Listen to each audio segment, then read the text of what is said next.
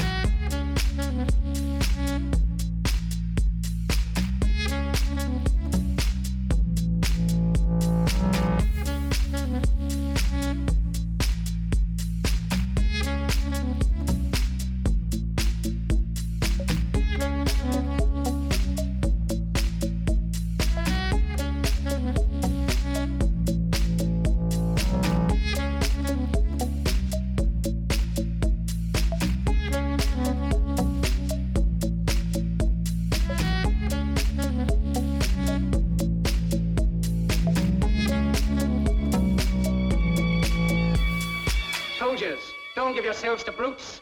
Men who despise you, enslave you, who regiment your lives, tell you what to do, what to think, and what to feel, who drill you, diet you, treat you like cattle, use you as cannon fodder. Don't give yourselves to these unnatural men, machine men with machine minds and machine hearts. You are not machines. You are not cattle. You are men. You have the love of humanity in your hearts. You don't hate. Only the unloved hate. The unloved and the unnatural. Soldiers, fight for slavery, fight for liberty.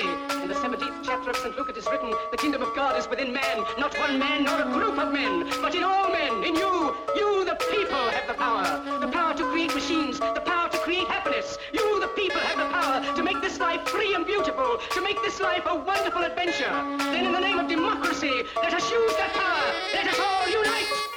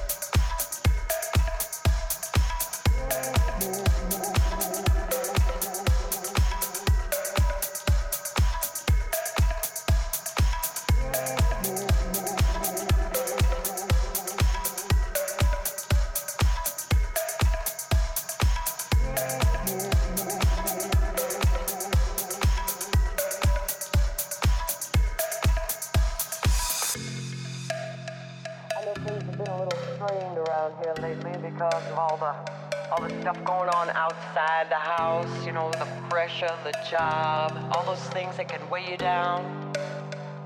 You know, sometimes, just sometimes, you bring that home with you.